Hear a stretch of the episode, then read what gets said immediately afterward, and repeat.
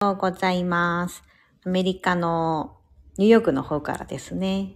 今朝9時15分。日本は夜10時15分ですね。ちょっと今聞いていただいている方が今のところいなくて寂しく一人で喋っておりますが 今日はモヤモヤを一緒に吐き出しませんかといういきなりちょっとあのライブしようかなと思って立ち上げてみましたもしあの聞いてくださる方がいらっしゃったらぜひぜひご参加ください。いやちょっと今ですねそのモヤモヤっていうところを最近モヤモヤって結構なんだろうモヤモヤって言ったらなんかみんななんかわかるようになりましたよね。なんかこうモヤモヤしてる気持ちっていうその感情の部分があるっていうのをえーと、なんかそれがちょっと共通言語になってるなっていうのを最近あの感じます。インスタグラムとかね私やってるんでそこでモヤモヤってしたら結構こうたくさんこうモヤモヤした時はみたいな感じでやってるのがあってうん私もあのそういう投稿してたりするんですけどもやもやしてる時どうしてますか？いやさっきですねあのともみさんっていう整理収納アドバイザーでこのスタンド FM でもチャンネルをお持ちでたくさんあのたくさん配信してるともみさんがもやもやした時こうしてるっていうのを配信されてていやちょっと面白かったんですよね。なんかともみさんはすごく手帳とかをあのされてる方なんでノートに書き出す。うん。あのなんだろう。片付けとかと一緒で物を減らしてすっきりするのと同じように感情も時あのちゃんと出しておかないともやもやしっぱなしで溜まっていくよねっていうものと気持ちはなんかこう見え気持ちって見えないけどもそういう風になってるよねっていうのがあってああ確かにと思って私すごく納得したんですね。まあなんかそれでちょっとモヤモヤしてることがあったらなんかこうやって吐き出してしまった方がすっきりする。でも意外と自分でそれやるのって、まあ、書くの面倒だなとかなんかそういうネガティブなことをね言う人がちょっとまあ周りにいないなとか、うん、あんまりこう相談できる人いないなとかあると思うのでそんな時皆さんはどうされてるかなと思いながらもしあるんだったらもうここで吐き出していただいたらどうかなと思って ちょっと配信しております。はい。もやもやね私ありますよ最近。あの子供がまずあの3人いて一番下のおちびがですね今睡眠ちょっとトラブルになってまして前までちゃんとぐっすり寝てたんです朝まで。しかも寝かしつけほぼいらなくておやすみみたいな感じでこうベッドに置いてあげたら自分で寝るみたいなんですね。超超優秀。まあ年々トレーニングをしたんですけど超超優秀だったんです、まあ、そんな彼女がですね 昨今ですねこの9月に入ったから寝なくなってしまってもう私もすごいあの寝不足です。毎日のように夜も泣くようになったり寝る時もすごい1時間ぐらい時間がかかってしまったりですね。1時間かけて寝かしたと思っても2時間後に起きてくるみたいなとか。うーんなんかそういうのもちょっとあって結構漫画なんだろう。で夜今までアメリカの夜って日本の朝なんですよね。今時差が13時間ありますのでその時間って夜の時間で私にとっては日本の方とこうお仕事できたりとかコミュニケーションが取れる非常に貴重な時間なんです。子供たちが夜寝て9時ぐらいかな。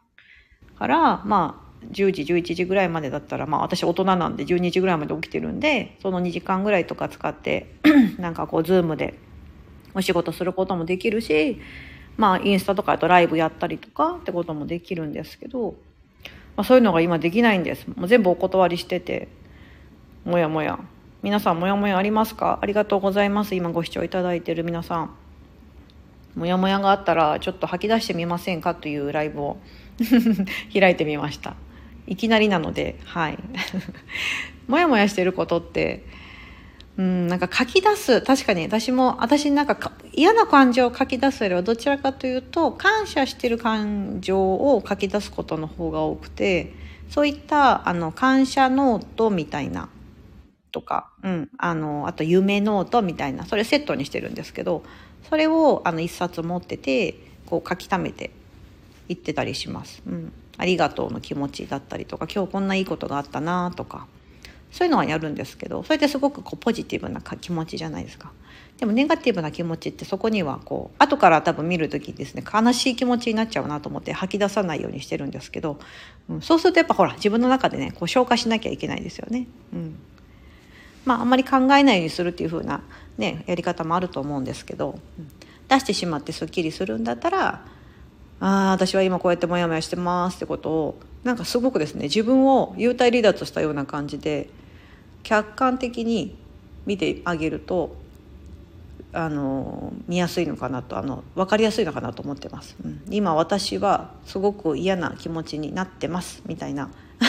ことを本当なんか自分をこう旗から見てし見て、うん、そうするとですねあのなんか自分にアドバイスもやりやすくないですか。ああ分かる分かる。モヤモヤしてるよねみたいな感じとか。誰も言ってくれる人が周りにいなかったら自分で自分となんか対話するって感じをあのやってみてもいいのかなと思ったりそう結構なんかモヤモヤ書き出すなんだっけなあのオリエンタルラジオもラジオのオリエンタルラジオの中田敦彦さんっていうあの YouTube で今ねずっと配信している方が言ってましたけどなんか毎日ブワーってなんかその日の気持ちとかをバーってこうパソコンに打ち込むんですって彼は。バーって書き出して全部吐き出してはい終わりっつっても後から一切見返したりしないけどそうやってこうダーってこう文字で起こしてバーって書き出すんですって。後から見返さないんですよ。でもそれをこうや、や毎日やって、で、すっきりしても寝るみたいなことをやってるって言ってて、それが習慣だって彼が言ってた時に、ああ、なるほどな、みたいな。うん。なんかそうやってこう、そうやってやるパターンもあるなと思いました。私はこう、タイピングちょっと遅いんで、かなり時間がかかってしまうので、あの 手、手書きでノートに書きますけども。あ、こんばんは、まいさん。あの、日本からですね、ご視聴いただいてるんですね。ありがとうございます。えっと、今日はもやもや一緒に吐き出しませんかライブということで、いきなりあの立ち上げてお話ししてます。何かもやもやしてるわってことが自分であったら、なんか、私はさっきあの、おちびの睡眠トラブル、今一番3人目のですね、おちびが2歳なんですけど、睡眠トラブル今ちょっと今月かなり苦戦してまして、あの、睡眠コンサルタントの方がいるんですね。乳幼児睡眠コンサルタントっていう方がいるの皆さんご存知ですか？あの、赤ちゃんのとか、もし子供さん、お子さんのね、あの、睡眠で困ってる方がいたら、そういうのを相談乗ってくれる方いるんですよ。その方にちょっとこの間お話を聞いてもらったりとか、ね、だいぶ深刻でしょ？そこまで聞くと え、そ、そんなことまでするの？みたいな。うん。それぐらい、あの、深刻ですし、なんか何でもね、あの、大体その道のプロが絶対いるんで、あの、まさかね、赤ちゃんの夜泣きのプロって今までいなかったと思うんです。夜泣きというか寝かしつけとか、睡眠のプロって。でも今はいるんですよ。科学的にその、子供とか赤ちゃんの脳の脳科学的なところから科学的にその睡眠っていうのはこうちゃんとサイクルがあってっていうのを解明されててそれに合ったちゃんと寝かしつけとかその時期に合った睡眠のトラブルへの対処法みたいなのを教えてくれるのがあるんですね。そううんまゆさん今ちょうどともみさんのモヤモヤが晴れない時にのスタイフを聞き終えたタイミングでした。あ、私と一緒。そうそうそうそう。それで私ちょっと立ち上げたんです。私もさっきともみさんのを聞いて、ともみさんのめっちゃ面白いです。なんか、マヨネーズの話が出てくるんで、ちょっと皆さん、ぜひ聞いていただきたい。もう聞いた、聞いていただいた方の方が多いのかもしれないんですけど、と、あの、もやもやした時、書く。またはこうやって人に話してみる。あとさっき私が言ったみたいにこうタイピング？あのパソコンとかでバーってタイピングの方が早いって方がいたらブラインドタッチでブワーってできる方はそれで書き出してみるとかやっぱ出すことって大事ですよね。あの、私も整理収納アドバイザーなので、常に家の中で物がたまらないように気をつけてるんです。うん、でもそれはあの何かそうそうそのものからですね自分の体にですねあの気持ちにしんすごく影響を与えられちゃうからあのっていうのを分かってるから、まあ、やるんですけど、うん、あそうそうまやさん。マヨネーズの話私も絞り出してます。そう。私もねあれ振って 逆さにしてバーって振って下の方まで落として使い切るっていうのをね。なんならキッチンバサミで切って出してますからね。そうそうそうそう。やりますよね。そう。最後の最後までみたいな。マヨネーズもね今日本も、ね、値段上がってますか？こっちめっちゃ高いんですよ。多分聞いたらびっくりすると思う。キューピーマヨネーズをアメリカでもし買おうとすると日本円で850円ぐらいします。1本。大きいサイズじゃないですよ。普通のあのよくあるサイズ。850円ですよ。多分日本の4倍ぐらいかな。今それぐらいするんですよ。あのまあ多分今この関西さんのも今ちょっと日本円が円安ってこともあって1ドルですね。140円とかそういう値段超えてしまってるんでそれぐらいの価格にもなるんですけどでもそれだとそうそうじゃないとしても790円とかもうそんなレベルです。本当高いんですよ。ねそうそうそうですよね。前さ日本の4倍ぐらいなんです。だから買えないからこっちのまあでもアメリカ自体も物価が高いんで現地のこっちのあのスーパーあのトレジャートレーダージョーズっていうねあのスーパーが結構人気なんですけどそこでマヨネーズオリジナル商品で作っててそれでも3ドルとかするかな。しかもあれですよチューブじゃないんです。スプーンですくわなきゃいけない瓶に入ってるタイプ。日本人からするとあれ使いにくいんですよね。あそっか。10月1日明日から値上がりなんだ。消費税は据え置き10%だけどなんかあるんですよね。あ私ごめんなさい。それニュース見てなかったな。えー、ちょっと見よう。それはちょっと見とかないとねあれですよね。ね消費税10%になったのもね後からちょっと知ってあ10%になったんだみたいな。遅れて知るみたいなねちょっとやつだったんですけど。いやそうそうそうですよね。でもね値上がるのが別に悪いことじゃないんでなんかあの物価が上がったりとか値上がるとすごい生活にダメージがとかあると思うんですけどその分あの、まあ、これが後後になるからこう、ね、クレームが来ますよね。そう賃金が上がる上がるのが後追いになるからあの国民からね 不満の声が上がりますよね。アメリカもでも同じですよ。どこの国も多分そうだと思う。うん。そう消費税そのままであ渚さんだ。物価が日本の物価があるんですね。あ渚さんこんばんは。あそう私はおはようございますなんですけど 日本の今10時半ですね。はい。こちらはアメリカはいや今日で9月終わりだ。やべえ。9月30日の朝9時半です。そうそうそう。あ今日今月終わりだ。そうですね。明日から10月。なんか日本は物価が上がるってことをですね今舞さんから教えていただきました。知らなかった。どういうふうに物価が上がるんだろうと思って。なんかあるのかな？そういう基準が。うん。いやそうそう。なんかモヤモヤをね吐き出してみませんか？ライブです。あのその舞さん今聞いていただいた舞さんも同じだったんですけどあのともみさん渚さんもともみさんの配信聞かれました？もやもやした時は？みたいな。その配信聞いていや面白いなと思ってちょっと私もあの逆にそういうのもやもやしてる方がいたら吐き出してみませんかみたいな感じでちょっと思ってライブ配信をちょっとしてみました。ちょうど私あの今朝のあの通常の収録してる配信で「日本がオワコンだなんて私は一切思いません」っていう配信をしたんでもしよかったら聞いてください。あのねあのそれもちょっとなちょっともやっとしたやつだったんですよ。きあれ昨日一昨日ぐらいに撮ったのかな？そう。あのな結構昨今そういう記事が日本はもう終わりだからとかこの外国のこの株に投した投資した方がいいとか外国に住んだ方がいいとか英語をちゃんと習得した方がいいとかあそういうのですねちょっと最近ちょろちょろちょって聞いたりとか見たりすることがあってねなあ寂しいじゃんと思ってそんなこと言ってたらと思って。ちょっとこう怒りマークが入りながら。うんうんまいさん私もナチュラルにこんばんはって言いましたがおはようございます。あいそんないいんですよ。お気遣いいただかなくてありがとうございます。同じ地球上に住んでるんで全然 何でも大丈夫です。そう。あそうとも渚さんもね能めさんの配信。あありがとうございます。私の配信も聞いていただいたんですね。嬉しい。ありがとうございます。いやなんかもうそんなことないですか？もやもや。私はそうそうたまたま私あんまりそうマイナスの発言すごくあの吐き出すの苦手苦手というかしないようにしてますね。常にしないようにしてます。うん。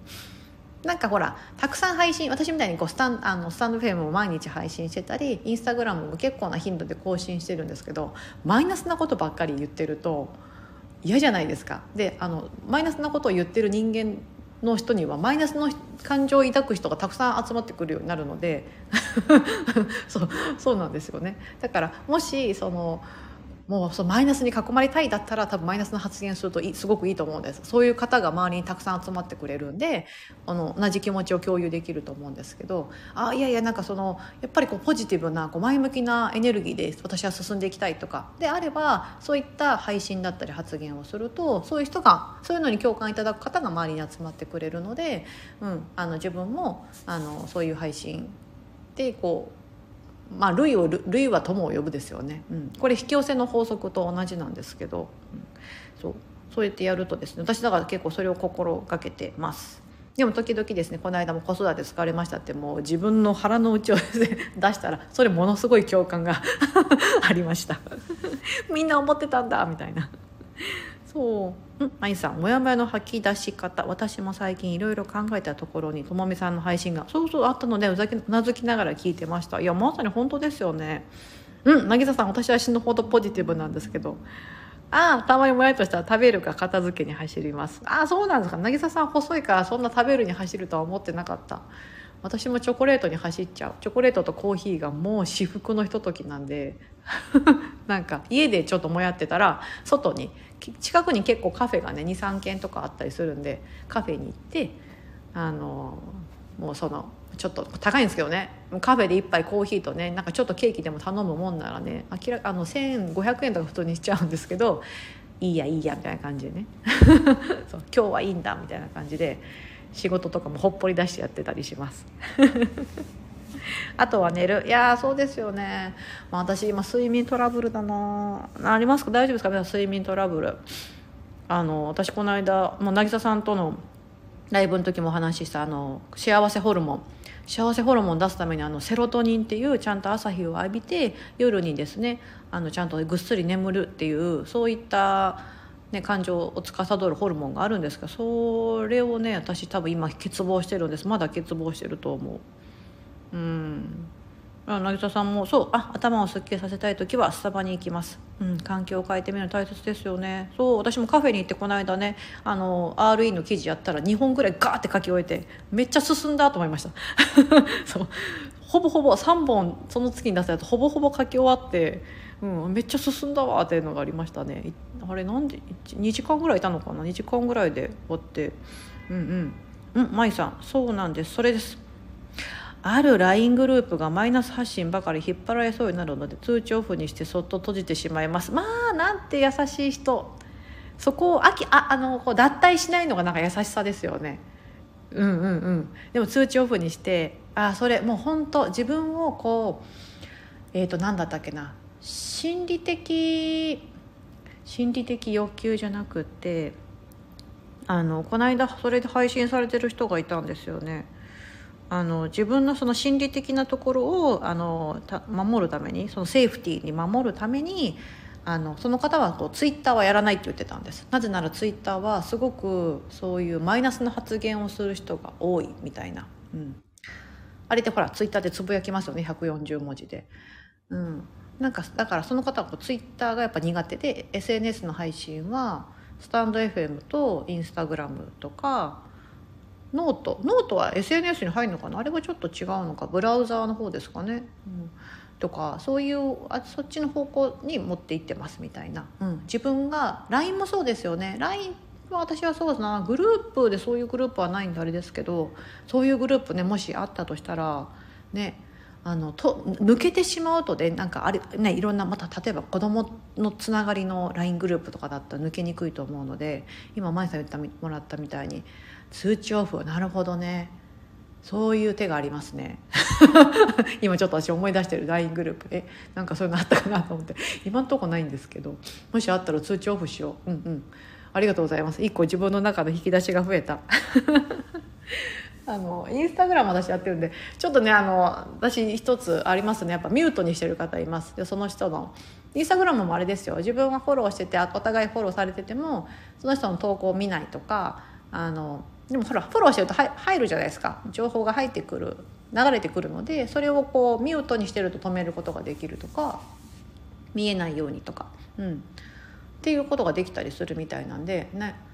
あの、S、昨今の SNS 疲れ、うん、ありますよね。私でもこのスタンド FM に関しては、なんかすごくあったかいあのエネルギーが流れてて、こう、緩いこの感じが、ね、配信してる側からするとね、すごくストレスが少ないなっていうのを感じて、めちゃめちゃあの声掛けいただいてあの感謝してます。今度担当者の方にメッセージしとこう。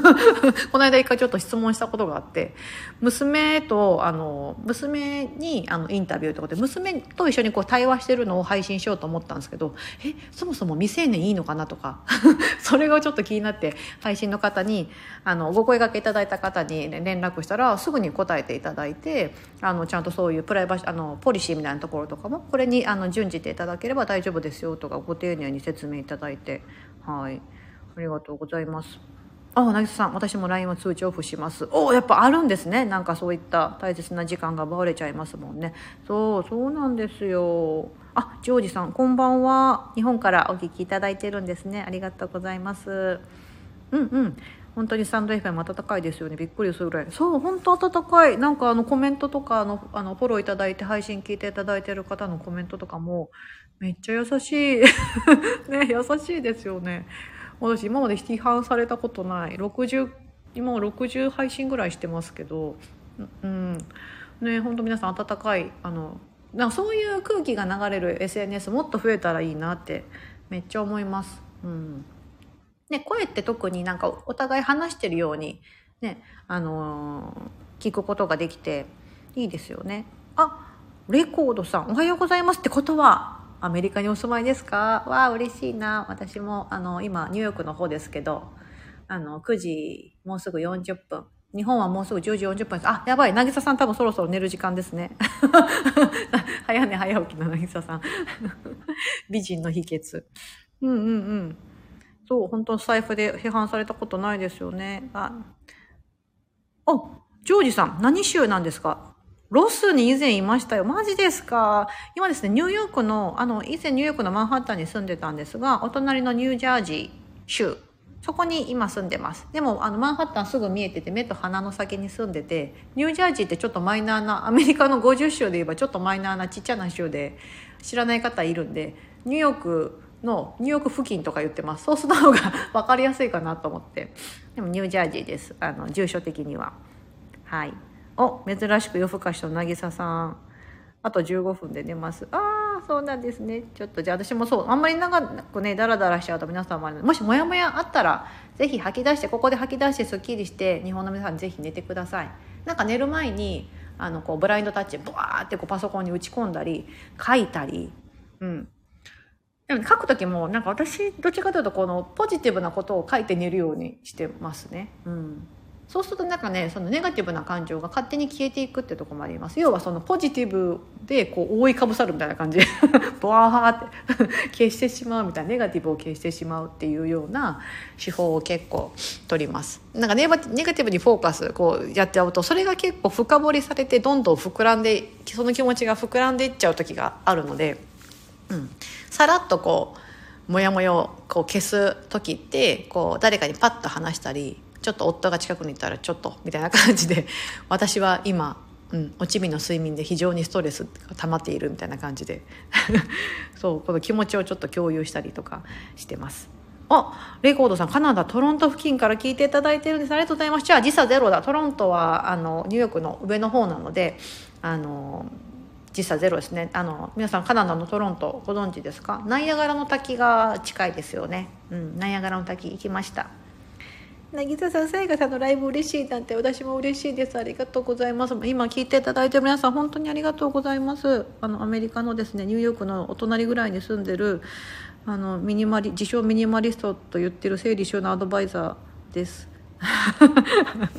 なんだそれみたいな そうそんな私でございますあこんばんは田中優さん。あ、田中優さん、この間もあの、ライブにお越しいただいた方だ。覚えてます。こんばんは。日本からご覧いただいて、あ、あお聞きいただいて、ありがとうございます。もやもやがあれば、ペロッと吐き出して寝ちゃいましょう。うん。ありますか？えー、あとなんだろう、もやもやな、なんかそういうネガティブな感情を膨らませないように気をつけてる私でありますが、ちょうど今日の配信で、その日本はオワコンだなんてよく配信聞くのは、うん。私はそんなことは一切思いませんっていうね。日本ね、絶対大丈夫だと思います。だって日本人って本当すごいですよ。皆さん、あの、海外に来ると、より自分の日本人の素晴らしさっていうのを感じていただけると思う。うんうん。この時間のライブも嬉しいです。ありがとうございます。すいません。この夜のね、この時間でもあの聞いていただけるんだと思って、私は非常に嬉しいです。寝る前にね、ちょっとあの聞きながら、うん、あのやっていただければと思って。だって、あの日本オワコンだオワコンだってこう日本人がよく言ってるのはすごくあの悲しいってお話をちょっとね今朝の配信でしたんですけどもうん全然思わない日本人ってあの皆さん普通にねまっすぐハサミであの切れたりするじゃないですかあれとかもねあの、まあ、もちろんあのみんながみんなじゃないんですけど外国の方ってちょっとね不器用な方が多いんですよ。日本人って細かい作業ができるお箸をきれいに持ててあと字を書いたりとかな細かいものを切れたりとかってすごくこう繊細なですねこの手先の持ち主の人が非常に多いと思うんですがあのパーセンテージで言うと多分そのそれを海外に持っていくとですね全然パーセンテージが下がるんです。うんだから多分そういう日本のこの繊細な文化だったりとかお料理とかもそうですよねちゃんとお出汁を取ってとかいう薄いのに奥深さがあるとかああいうねそういったものってあのすごい日本人独特な誇るべき文化だと思いますし、うん、そういったのをね伸ばせていただいないければいいのになっていつも思ってます。それもちょっともやったんですよ。なんかそういういっぱいいいところあるのになんかちょっとこう経済が落ち込んでるとかなんか政府がどうだとか、うん、政府もね、結局私たち国民が選んだ人になっちゃうから、そのね、だからね、結局自分で自分たちのことを批判しちゃうみたいな、そういうことになりがちだと思うんですけど、うん、なんか寂しいですよね。そうやって言うんじゃなくて、だったらもっとリーダーをちゃんと選ぼう、選挙に行こうとか、ね、うん、なんか本当にすごいいい人がいるんだったら、この人をぜひ政治家にとか、うん、なんかそういった風に持っていけたらいいなって。でもそれが難しいんですよね。なんだろうね。大人ってなんか難しいですよね。子供見てると本当に純粋無垢で、うん。あの、真っ白じゃないですか。なんかなんか大人になるにつれて、まあ例えばお金のこととか、なんか権威とか地位のこととかもそうですし、SNS で言ったらフォロワー数とかかな。私も最近インスタグラムのフォロワーさんがですね、減っちゃって、減っちゃった原因なんだろうと思ったら多分その、えっ、と、私アメリカに住んでて、そのインスタグラムからサブスクリプションっていうあの機能をついつけていただいてですね、あつついたんですよ。それで、あ、じゃあ新しくできたからちょっとやってみようと思って、チャレンジしようと思ってやって、そこでこういう、まあ、せっかくだったらインスタグラムでのフォロワーさん、たくさん、あの、聞いて今見ていただいてるので、同じようにそういった風な、こう、活動したいって方もいるかなと思ったんで、それをじゃあサブスクリプションでやろうかなと思って、そういうことをしたら、なんかそれで減ったんです。多分ですね、あ、なんかもうお金の匂いっていうか、そういうビジネス的なこと、そんなこと私は嫌だ嫌だっていう方がたくさんいらっしゃったのかもしれないですけど、それで減っちゃって落ち込むっていう。そう、落ち込みました、普通に。なんか、しかも数がですね、6万人ぐらいフォロワーさんいるから、なんか200人ぐらいとか減ったんですよ。バーって、数日で。えーみたいな感じになって。なんか別に、それをするからといって別に私のインスタグラムの配信は何も変わることはないんですけど、あなんか変な風にとらわれちゃったのかなと思って、えー、悲しくなりました。あ、レコードさん。あ、トロントにお住まいだから補修校にもやもやです。あの、補修校ってあれなんですよ。皆さん、あの、通常日本人で海外に住んでると、まあ、現地の学校に行くじゃないですか。でそうすると英語をで授業とか受けるので、子供からするとですね、日本語を学べなくなるので、週末の土曜日とか日曜日に日本語学校っていう補習校、要は補習するんですよね。補うなんですけど、それに通う補習校に、うんうん、通われてるんですね、お子さんが。うん、息子は年長で、ひらがなを学習しているんですか？今までは楽しく学習できていたのに最近はひらがなをああお手本通りにきっちり書くという学習内容になってしまって何度も何度も書き直しされてしまうのでうんうんうん補習校が嫌になってしまいました。あー。確かに字がきれいに起こることはないとうん字例に越したことはないと思うんですが。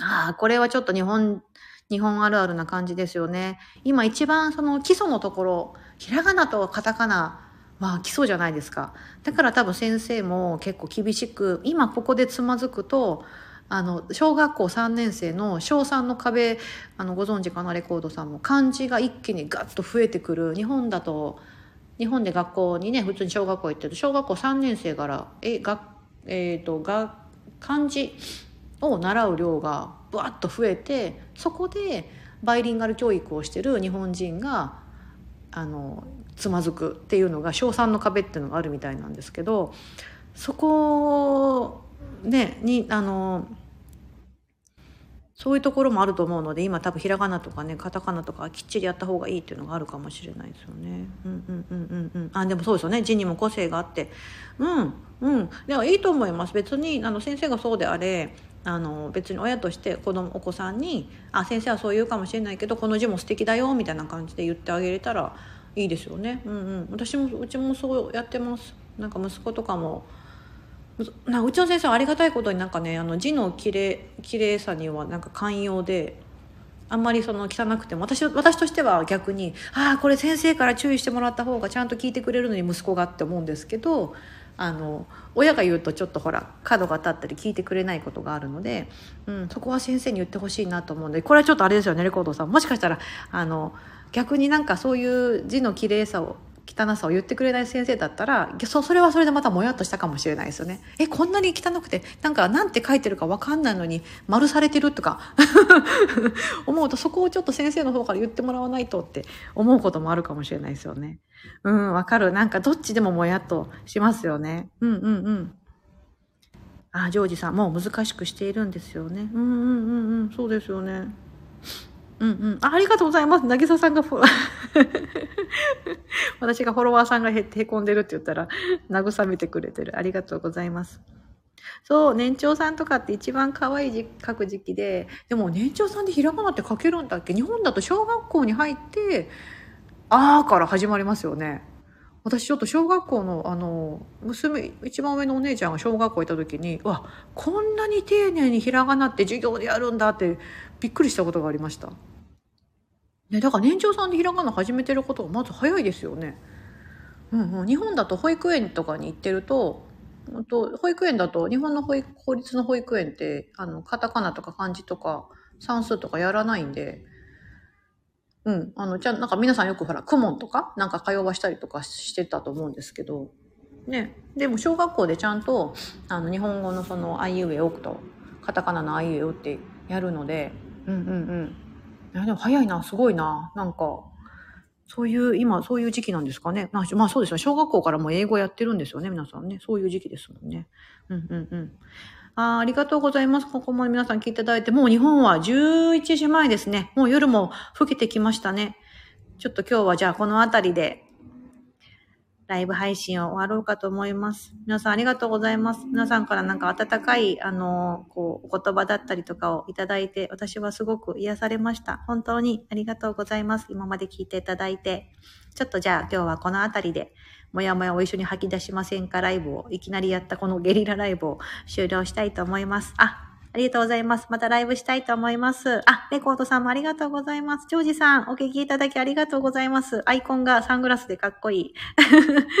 ありがとうございます。では、ここで失礼いたします。皆さんおやすみなさい。レコードさん、今日は9月最後ですので 9月の締めをしましょう。ありがとうございます。